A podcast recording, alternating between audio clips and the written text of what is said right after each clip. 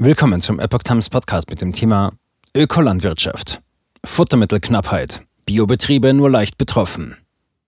Ein Artikel von Epoch Times vom 30. Mai 2022. Die Landwirtschaft ächzt unter hohen Futter- und Düngemittelpreisen, nicht zuletzt durch den Ukraine-Krieg. Aber die Biobranche sieht sich in einer vergleichsweise guten Lage. Nutzt das dem Absatz? Die Biolandwirtschaft in Deutschland sieht sich vor der Futtermittelknappheit aufgrund des Ukraine-Kriegs nur am Rande betroffen. In Bezug auf die Futtermittel ist es so, dass die Abhängigkeit von Importware generell deutlich niedriger ist als in der konventionellen Landwirtschaft, sagte Peter Röhrig, Geschäftsführer des Bundes Ökologischer Lebensmittelwirtschaft BÖLW in Berlin. Während in der konventionellen Landwirtschaft ein sehr großer Teil von Eiweißfutter importiert werde, sei die Abhängigkeit von solchen Einfuhren bei Biobetrieben deutlich geringer, weil in der Ökolandwirtschaft ein Großteil des benötigten Futters auf den eigenen Flächen angebaut werde, insbesondere bei Verbandsbetrieben, sagte Röhrig. Ökolandbau krisenfester. Das bestätigte auch Gerald Wede, Geschäftsleiter Agrarpolitik und Kommunikation beim Biolandverband in Mainz. Der Ökolandbau nach Biolandrichtlinien sei krisenfester als andere Formen der Landwirtschaft.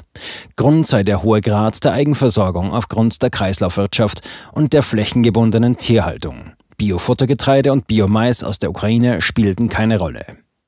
Wegen der geringeren Abhängigkeit von Futtermittelimporten, dem Verzicht auf den inzwischen sehr teuer gewordenen Mineraldünger und aufgrund oftmals langfristiger Verträge seien mittlerweile Bioprodukte teils kaum teurer als konventionelle Produkte, sagte BÖLW-Geschäftsführer Röhrig.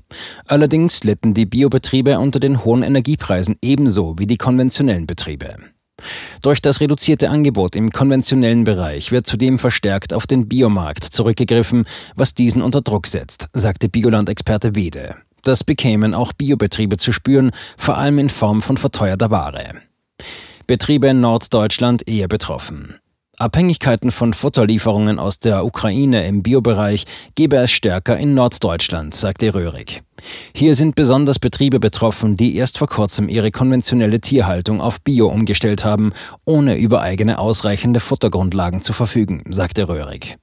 Normalerweise müssten im Biobereich die Futtermittelproduktion und die Tierhaltung Hand in Hand entwickelt werden. Es gäbe auch Futtermittelmühlen, die sich bei ihren Lieferverträgen allzu abhängig von der Ukraine gemacht hätten. Generell komme aus der Ukraine wieder Ware an, sagte Röhrig. Gleichzeitig gebe es im Lebensmittelbereich Produktionsveränderungen aufgrund des Ukraine-Kriegs.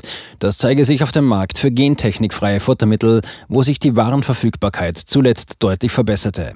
Vor dem Ukraine-Krieg sei auch für Ware, die nicht ausdrücklich als gentechnikfrei ausgezeichnet ist, gentechnikfreies Futter verwendet worden. Wegen der Knappheit wurde dies umgestellt, auch das habe die Verfügbarkeit verbessert.